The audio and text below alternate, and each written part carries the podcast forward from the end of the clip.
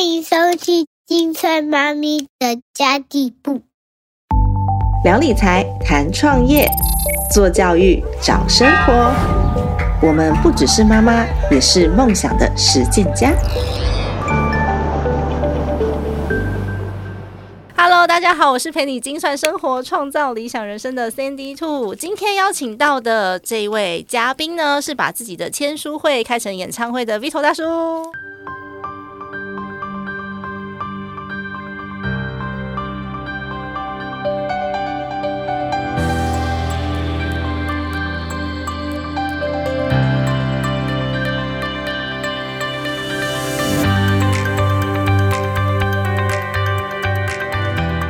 嗨，嗨三里都好，各位听众朋友们，大家好， 你要唱歌一下吗？是谁在敲打我窗？这首歌通常会出现的时候，都是呃有那种鬼要从旁边是窗户谁 飞出来的感 觉。这是《无间道》的主题曲，其实我上一本书出版的时候，因为我也出了两本嗯嘛，我上一本出版的时候，我就跟出版社讲说，哎、我好想要在钱柜开签书会哦。哎，你那两本书哦，不是 我要，我要给你赞叹，你那两本书真的是有够厚的啦！我的天呐、可以写四本。跟砖头一 样，我现在想一想，我也觉得蛮亏的。我应该直接把它写成四本，我就有四次的新书真发表会。的，嗯，对啊，不过那时候我跟我 的出版社在讲到这件事情的时候啊，他们也同意了，但当时没有人力下去规划这件事，嗯所以后来就大家就是哎、熟悉的流程啊，中规中矩的去做了一个签书会而已。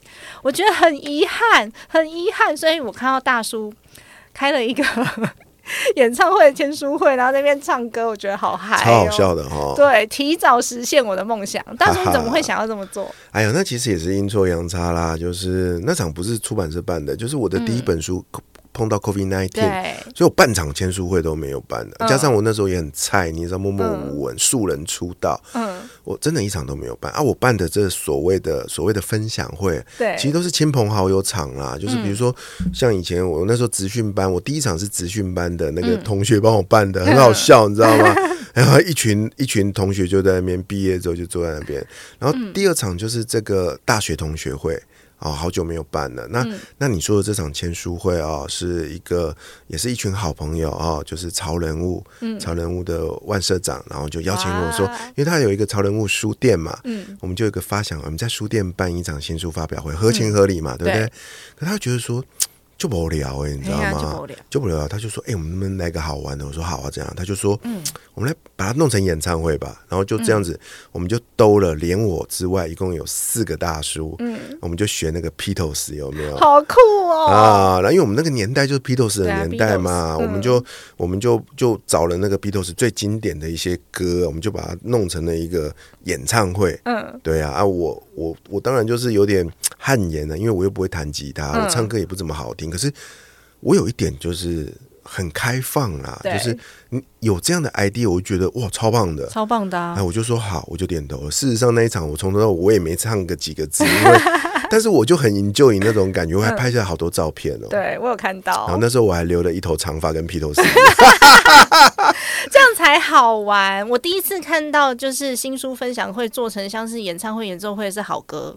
啊，他的第一本书《好懂秒懂财务思维课》，嗯嗯，那好哥就在上面拉二胡，然后他女儿在后面跳舞，我觉得好嗨，这就是我想要的。是啊，嗯，觉得好开心哦。对呀而且是蛮自信的，有去除框架的那种感觉。没因错为，大部分人会觉得说，啊你就是要中规中矩的，就是要穿的嗯、呃西装笔挺的、啊，然后很专业的在讲你的内容、你的书。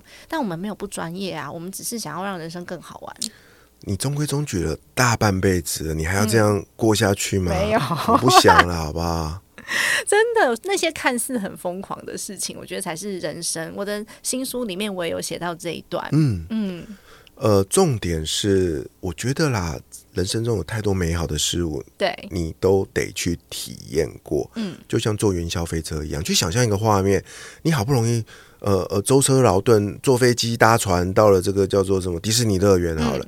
你站在一个全新嗯盖好的一个全世界最高的摩天轮前面，然后这时候你就开始抖，因为那个摩天轮好高哦，比一零一还要高，你我到底要不要上去？然后你在那边抖啊抖啊，然后就抖到那个游乐园关门的时间，嗯，你就错过了对，啊。这时候你就你就得干一件事嘛，你就勇敢体验嘛。是啊，体验之后你可以跟我说一点都不好玩，嗯，那没关系，至少我体验过了。对，对不对？我现在对人生的态度就这样，就像那场演唱会，我告诉你，我办完之后，下一场我也不想 办，反正已经玩过了，是啊下一场换别的，下一场我想要挑战那个叫做歌剧演唱，好好酷哦哦，，多帅啊，很对不酷对？很酷，那我可以参加吗？，当然，当然啊，你是搭配我的女高音耶，我们可以一起来合唱一一首这个《公主彻夜未眠》，哦，对不对？啊嗯对不啊，错哦，那要练一下。嗯，然后我觉得，我觉得为了这些事情好玩的事情去学习，也是一个动力。是的，嗯，就像我这次也在好哥的那个他的公益演唱会上面有跳舞，有我我在那边这个偷偷的看了好好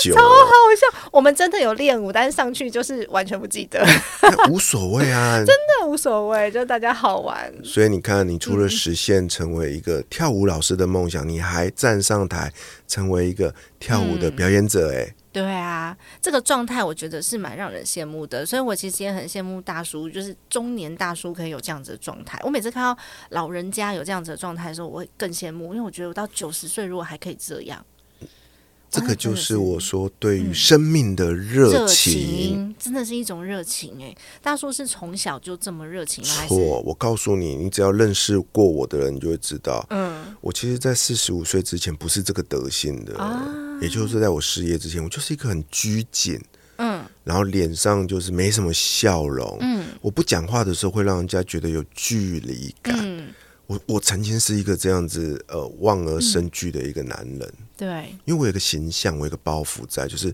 身为一个男性，一定要怎么样？尤其是身为一个叫做公司的主管，你要不苟言笑，你要有威严，对嗯你要站出来不怒而为，不然你管不动 人，对不对？可是四十五岁之后，我突然发现我错了，嗯，那不是真正的我，对对啊，所以我就开始试着，当然了，这中间我觉得也是拜做节目所赐啦。嗯我们访问了一百多位来宾，在每个来宾身上都看到了截然不同的生命。嗯，我突然觉得说，哇，他们每个人都活得好好精精彩，彩哦，好独特哦。那我呢？我就突然发现，我好像一个，就是我我不知道我是什么东西。嗯啊，然后后来我就花了好长的时间去重新探索我究竟是怎么样的一个人，嗯然后呢，透过日常生活中每一件事情的尝试，对。慢慢的、慢慢的梳理，才慢慢的找回原本的我自己。嗯，所以大叔在书里面也有写到说，这个热情是可以被培养出来的。热情是发掘出来的，发掘出来的哦是发掘出来的。很多人都会觉得说，热情是要呃，就很多人都在探索啊，我此外生向来的的人才可以这对样对子。嗯对对，不是的，它是发，它是发掘出来的。所谓的发掘出来，就是你得去不断的去挖它，嗯透过去做每件事情。比如说我们在录制 podcast 的，对刚开始做的时候，我一点把握都没有、对。啊，那为什么想要做这件事？因为我们出书的关系，接受很多的访问，对不对？嗯那我们就一场一场的访问中，突然觉得，哎，跟人家这样聊天啊，蛮好嗯的。蛮好玩的。一开始是好玩，那好玩的话，可是你的角色是被访问者，对，然后多了几场之后，你突然有一天有个念头，我也好想成为那个访问人的人访问人的哦。然后可是你会有点害怕，就是嘖我做得来吗？那他要好像要呃很有自信就先啊，试试看啦、对，所以我们就开始做节 目了。从朋友开始做啊，对不对那就朋友很熟的，你仿不好，顶多跟他说对不起嘛。 是啊，然后一开始的时候回头去看，就觉得我靠，你讲的这真是烂什么啊， 对不对？你应该有一样的感觉嘛。我一开始在做 podcast 的时候，我是逐字稿用念的，因为我很怕讲错话，嗯，而且那时候还不会剪辑，你看看，然后我就念错之后，我就回去重念一遍，一定要一次完成，因为没办法剪。哦，对啊，所以你看，我们这样做到做着做着， 哎，那么就面临到一个选择了，就是这件事我要不要继续做下嗯去？，对，因为我已经做了嘛，嗯对不对？那这时候就回头啦，我要不要继续做下去？就像你下了那个摩天轮，我要不要再玩第二次一对样？，可以试那试看那。这时候我就觉得好像还行呢、嗯继续做吧，所以我又继续做下去，所以我们就有第一季、第二季，嗯，对不对？那做到现在，我甚至还开了第二个节目，那就代表说我发现这做这件事很好很玩，好玩。我也是，我节目单元越开越多， 然后就没有时间，你知道，因为我还要带小你孩，看看，然后小朋友三点半就下课了，所以真的就是时间很紧。可是因为觉得好玩，所以你会持续有动力把它所做以下去。很多人问我说，到底什么是热情？我告诉你，热情就是这么简单的东西，它可以让你忘掉一切，不顾一切的一直做下去，一直做下去。然后在这个过程中，你会投入很多的时间精力，但是你都不会觉得苦。你再累，你都会愿意做。就像那个小朋友，你看他明明玩的精疲力尽了，还是要玩，你要把他拖回家，他还说：“妈妈，我不要走，我还要再玩一下。”就是那种态度。嗯，所以我说，小孩子在你在你在小孩子身上做每件事情，他就是你最好的热情导师。对，可是我觉得有蛮多人是因为他的人生当中已经给了太多的规矩，然后太多的框架，很多的规则，所以导致他很执着，就是想要完美之后才开始。你追求的是那个完美，不是那个热情。对，嗯，所以很多人呢，学生嘛，从小念书啊，念得也好棒棒啊，每次考一百分啊，可是他始终不知道为什么我要做这件对对，为事，什么？对不对？嗯，而且蛮多人是会牺牲自己的快乐，但是他还是要那些有的没有的规矩。没错，那可是你的人生可能大半辈子都这样活了。当有一天你突然不想要再过这样的人生，腻了、倦了、烦了，你知道吗？这时候你要你得做什么？你就回头去做你真心想做的事情 啊，对不对？对就像我们做 podcast，你看一做做到现在，嗯然后根本也不想要停下来，我很们都在好说玩有生之年能做我就继续做下去， 还开超多个单元，大叔还开第二个节目。对不对？对啊，那我觉得这就是热情。嗯，所以我鼓励大家正在收听这集节目的你，如果你对对于热情是有那么一点迷惘的，嗯那我告诉你，不要再去想了，不要再去算命了，不要再去做那些测验了，那个都不准。最准的就是尝试。你就是去试着做嗯对嗯你想做的事啊，你做着做着，诶，如果觉得这件事超棒的，你就继续做下去。对啊，做着做着，你有一天就会有一种感觉跑出来，就是啊，做这件事真棒诶。嗯，那恭喜你，你就找到你的热情了。对啊，可是有时候还是会有一个迷失，就是身边的人怎么看你。像我们在做自己很热情、很投入的事情的时候，我们是非常的自在的，对，就像在台上唱歌、跳舞啊，或者是呃把签书会办得像演唱会一样。但是在某些人的眼里，就会觉得你很自私，你就是没有照着这个规矩走啊。嗯。那是那是不是别人要的，还是这是你自己要的？嗯，这要怎么样去做分别？我是要活出自我呢，还是说这个这件事情真的是一件很自私的事？ OK，其实这也很多人问过我这个问题耶，对啊，那我当然也思考了一下啊、嗯我现在答案很简单啊，我觉得每个人都要活出自我。嗯自我是什么呢？自我其实很简单，就是我想做的事，对，我想做的事，就而且也没是有嗯伤害到任何人啊。它有可能会伤害到别人，但是那与你无关，哦，懂吗？嗯我再说一次哦。呃，活出自我的定义很简单，就是我嗯非常的勇敢，我对于我所做的每件事情负完全的责任。嗯，这个叫活出自我。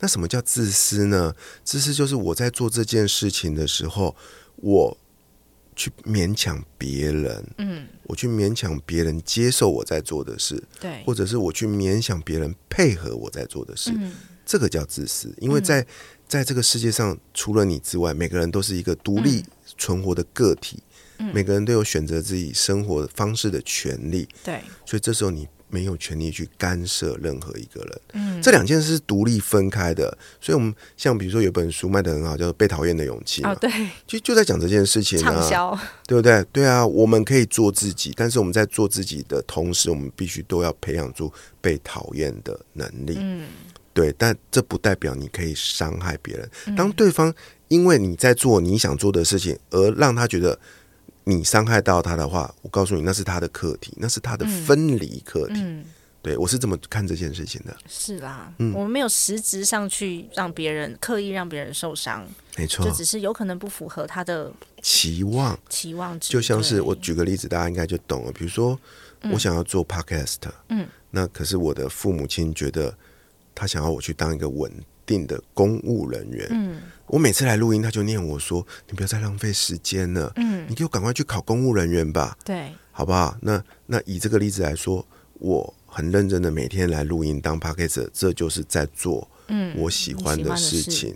他这个不叫自私，嗯我很认真的对我做这件事负完全的责任。嗯那我得想办法透过这件事情让我能够呃生嗯存下去，我要想办法变现、赚钱，帮自己赚到呃就是可以用这件事情赖以为生。但是如果我做这件事的同时，嗯我每天跟我妈妈要钱，说你要给我钱租录音室，啊你要给我钱吃饭，这个就叫自私了，对，明白吗？就是那个些微的差异。是的自，私跟自我，所以我觉得大家都可以去做各式各样的不同的尝试，因为我觉得，嗯，可能是教育的关系吧，我们太在乎那个结果了，嗯啊所以大家都会先把这个结果要盘算出来之后，我才去尝试，反而你就没有机会。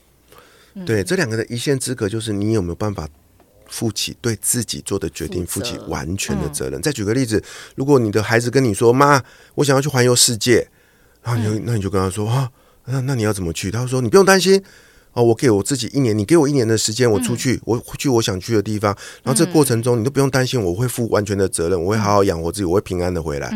这时候，身为父母，你你就祝福他，对因，为这样是不自私的，对不对？嗯但是如果他你愿意，你可以支持他一点点，但是他没有跟你开口，那就是他负起完全的责任。是啊，但是如果他在做这件事的时候，他跟你说：“妈，你要给我三百万，嗯， 我要用那，就是不同的，那就是自私啦，对不自对私的事情了，？”所以对应该会很清楚的分得出嗯，来嘛。蛮但清是嗯楚的。但有些人的定义是，比如说我是妈妈，然后我、我我希望我的孩子去考公务员，然后他但他跑出去玩了，我就觉得他很自私，嗯，即那便他能负完全的责任，那就是你对他的期待。这就这是时我候，的课题这可能自私的是你，不是他。啊。你希望他活成你想要的模样，对，所以自私的是你，不是他。哎嗯，就是那个对爱的定义上面不太一样，没错，真的，大叔这整本书都是用 design thinking 来去贯穿的。其实我看过那本书，嗯，是那个哪一间出版社的啊、大大块文化大块文化，对，大块文化那本书是很早以前我就已经翻翻阅过了，所以我其实自己。嗯，也有蛮多的收获的耶。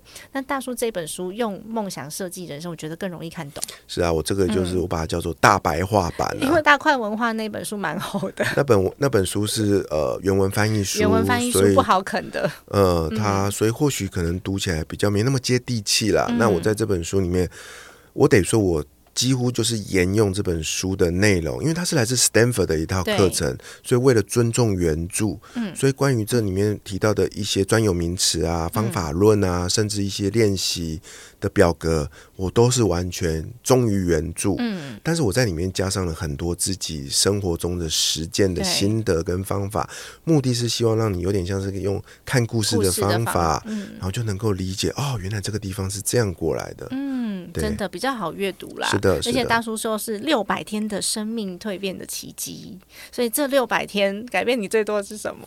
哇，这两百多真的彻底的改变了我哎、嗯，我从一个过去就是怨天怨地怨别人的一 个中年悲愤大叔，真的真的真的，突然变成了一个把自己的未来、自己的生嗯命掌握在重新掌握在自己手中的生命设计师。嗯嗯嗯嗯我对自己负起完全的责任。嗯，我勇敢追求我所有的梦想，最重要的是我。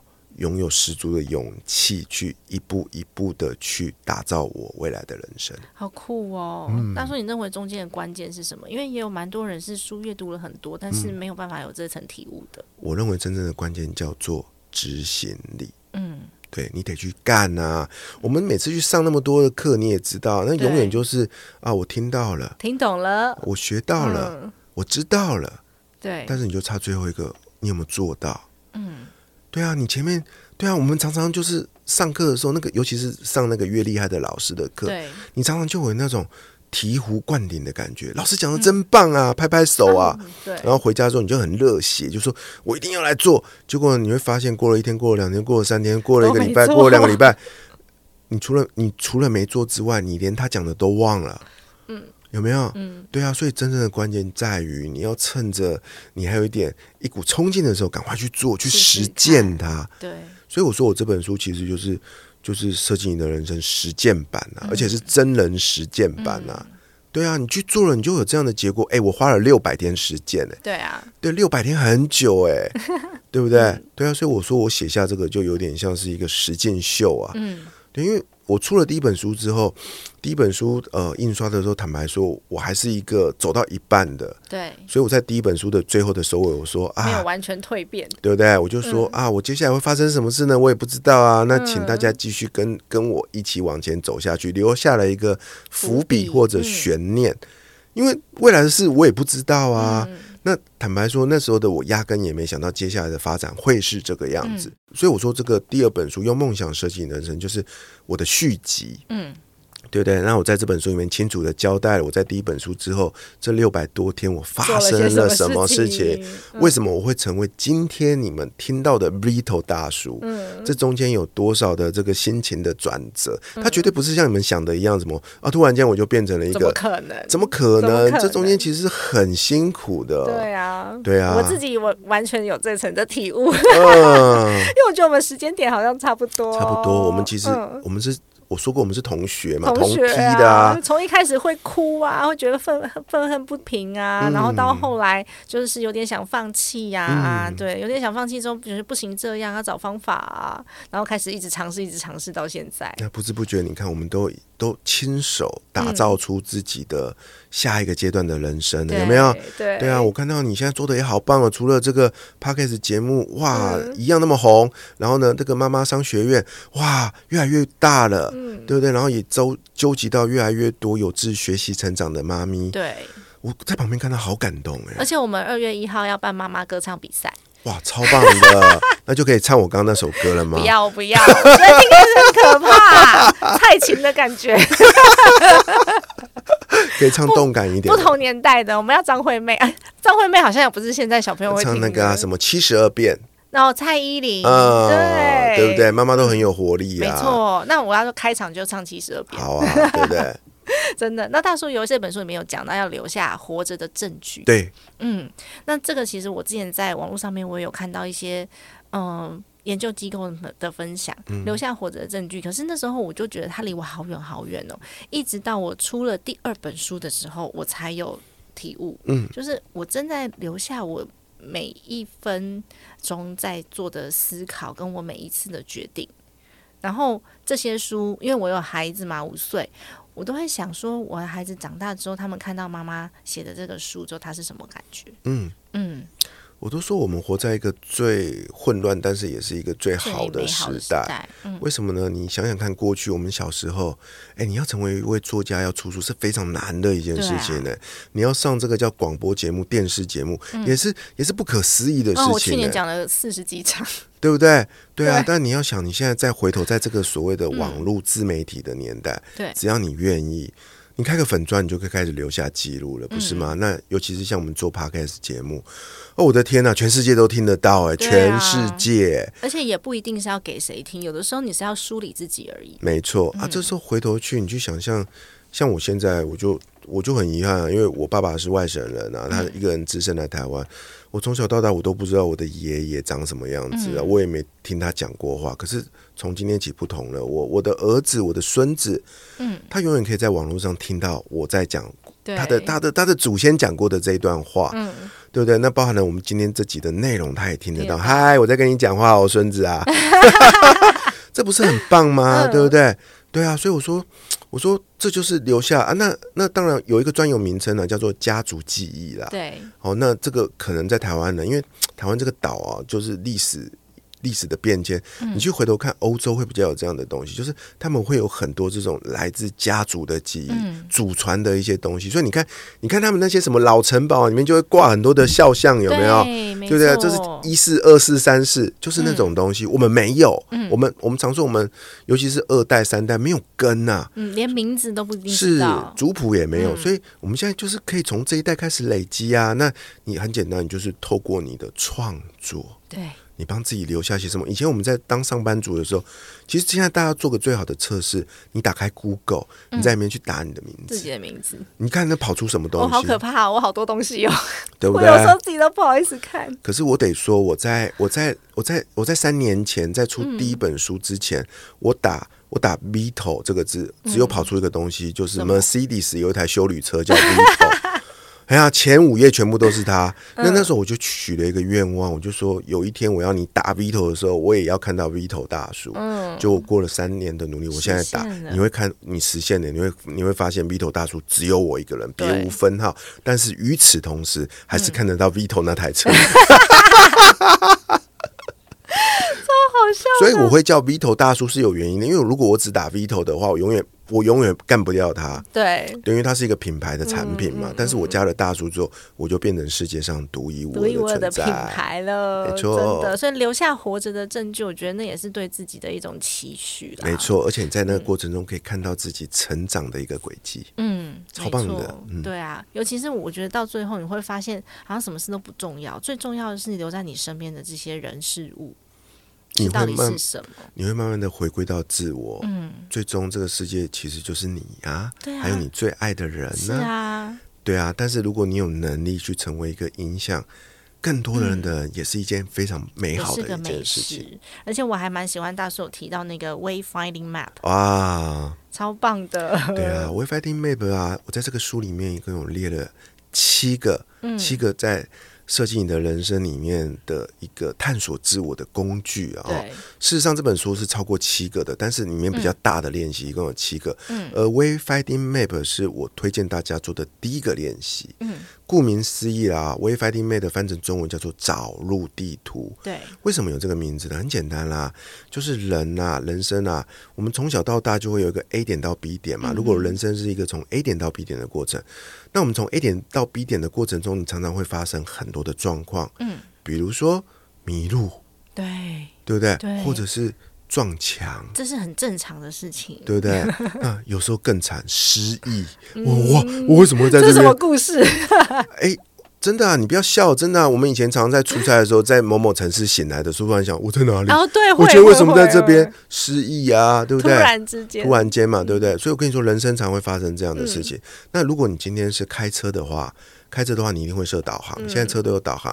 然后当你弯拐错了一个弯，或者是遇到了一场车祸，这时候你不能走原本的路的时候，请问你下一步要怎么做？对，你这时候你就会发现你的导航很聪明，它会自动帮你规划路径。嗯，它会告诉你说：“哎，现在请你走另外一条新的路。”对，前面塞车，对 w a y f i n d i n Mate 就在干这件事情，就是它让你有个机会能够在此刻，我管你因为什么原因，你停下来了，它可以帮你重新去梳理、啊，我我从之前走到今天为止，我走过了哪些路，把你的过去做一个梳理。嗯，为什么要梳理过去？因为你可以肯定过去的自己。对，我们常常会疏于肯定自己，会觉得我自己活得一塌糊涂。嗯，我会否定过去发生的一切错。嗯，人生没有没有任何一段路一件事是白干的。嗯，所以你得要先接受过去的自己。嗯，OK，那接下来就是厘清现在嘛，对不对？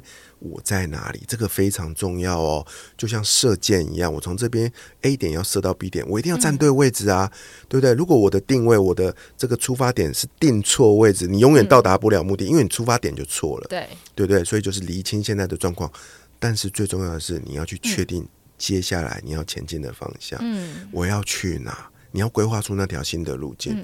所以 Way Finding Mate 就在帮你做这个简单的事情，把你的过去、现在跟未来做一个梳理。对，梳理完之后呢，你自然而然的就可以自己自己哦，不是别人跟你讲的，你不用去算命的哈，这个都是你自己写的，你就会很清晰的写出来说，诶，我接下来有哪些可能？是，比如说我要继续去发展一件我已经做了好久的事情，或者是、啊这件事情我决定停下来了，嗯因为我发现那不是我要追求的，嗯，或者是这份工作，我觉得它开始没有办法带给我成长跟喜悦了，我决定要我决定要换另外一个新的环人境生复盘的感觉，对，嗯，微 f i n d i n Mate 就在做这件事情。当你做完微 f i n d i n Mate 的练习之后，你就可以很清楚的提出几个接下来的可能性，你就可以把它当做你今年的一个新的嗯对嗯目标，或者是你的新的梦想，嗯，就开始去执行它吧。啊，尤其是今年是二零二四年的第一个月，没一月份错嗯非常适合做这件事情。我知道大叔有开很多的讲座课程，都在讲如何去找到自己的 design thinking 的方式，是然后带大家做 way finding map。是对啊，大叔，你最近有哪一些的课程内容 OK，我可以最跟近大家分享？好啊，我最近规划了一系列的全超多，全省我都的快，要看不懂了。其实我只是要去玩而已我跟你说这件事，我比你早做。真的吗我？第一本书出版的时候，我就是从从北排排排排到南，然后再排回来，你看嘛，我们的心态是一样的嘛，对不对？我就是要去玩而已。我们就是要去玩而已。然后我跟我的伙伴就带着嗯两个孩子，他他那时候一个孩子，他现在两个孩子了，他带着他的孩子，我带着我的孩子，我们就开着一部小布布，然后从台北讲讲讲讲到高雄，然后再回来。对不对？我也是这样玩啊，对啊，所以说我我就是、呃，在全省去办这一系列叫做新书分享会的同时，我也计划在北中南三个地方对都分别去开设所谓的设计人生工作坊。嗯，哦，那是工作坊的目的很简单，就是透过短短的两三个小时的时间，嗯带着大家去做书里提到的设计你的人生的这个五个步骤。还有呢，跟你分享什么是设呃生命设计师的六个最重要的心态。啊， OK，但我会带着你去解决一个你此刻卡关的人生的好问题。棒哦！是啊大家赶快来参加。是啊，那嗯这三场就分别在台北、台中跟高雄了哈。对啊，那我也会在本集的节目连接里面附上这个上课的时间好哦跟地没点。问题。对啊，如果这个时间上允许，邀请你可以一起来、嗯来参加这样的课程哈。那接下来我最后在这个三月份的时候啦，我也会在台北去办一个比较大型嗯的，就是两天的设计人生共创营。哦，在这个两天的课程里，我会带着你一步一步的完成这里面书里面提出来的七个练习。嗯，哦，当然我是鼓励大家，你可以自己 DIY 做了哈、哦但是有时候你也知道，嗯我在觉得嗯需要一些引导。要一些引导。那另外一个是伙伴，因为在这本书里面有提到，生命设计师有六个很重要的心态，其中有一个呢就是通力合作。对，同理合作的意思就是说，你要跟一群跟你有相同愿景的嗯人，他就是你的设计人生伙伴。嗯，他们可以一起共创，嗯就像以前我们开会的时候嘛，就会关到小房间 brainstorming 嘛，对不对？对对啊，那在设计人生里面也会有类似的方法，你可以嗯使用所谓的叫做设计人生的脑力激荡，嗯，大家可以一起帮你去想出来你解决你人生问题、打造原型的方哦法我。觉得这很重要哎，因为你有的时候你看懂了，OK，我想要现在现在开始解决我的问题。不过因为那是你的问题，所以你不管怎么想，你想到的东西都差不多，没错，你会有一个嗯框框会框框住住自己，自己嗯的。对，所以这个是一起发想，但还有另外一个很重要嗯的，就是、当你课程结束之后，你需要一群伙伴督促着你陪一你起前前进，进不然你回家你就变回自己了。对啊，很所以这重是要规划这个工作坊最主要的目的，目的就是希望大家能够拥有一群嗯，生命设计师的好伙伴，我们一起亲手打造出自己的未来。耶太棒了！感谢大叔今天的分享哦，这集很精彩哦。麻烦大家呢，听完这集之后呢，进到我们的社群里面，然后来分享一下你听了这集的心得。我觉得大家一定会很多感想。然后大叔也会把连结也放在我们妈妈好读的群组里面，给大家来做点选。因为这一集什么时候播出，我还不知道。等我播出的时候，我就会跟大叔说：“大叔，你那个接下来的课程连接要给我哦。” 没问题，我会持续的在二零二四年去开一系列这样的课程，因为这是我今年最大的一个梦想。嗯对，我就是要透过这本书，让是用梦想设计你的人生这套工具嗯跟方法，推广到全台湾甚至全世界。嗯，太棒了，谢谢大叔今天莅临金算妈咪的家计部，谢。谢，那在收听节目的你，也欢迎你留下一个五星好评给我们哦。今天的节目就先到这边结束喽。家庭理财就是为了让生活无虞，分享这期节目，让更多的朋友透过空中打造属于自己幸福的家。我们下一期再见，拜拜拜拜。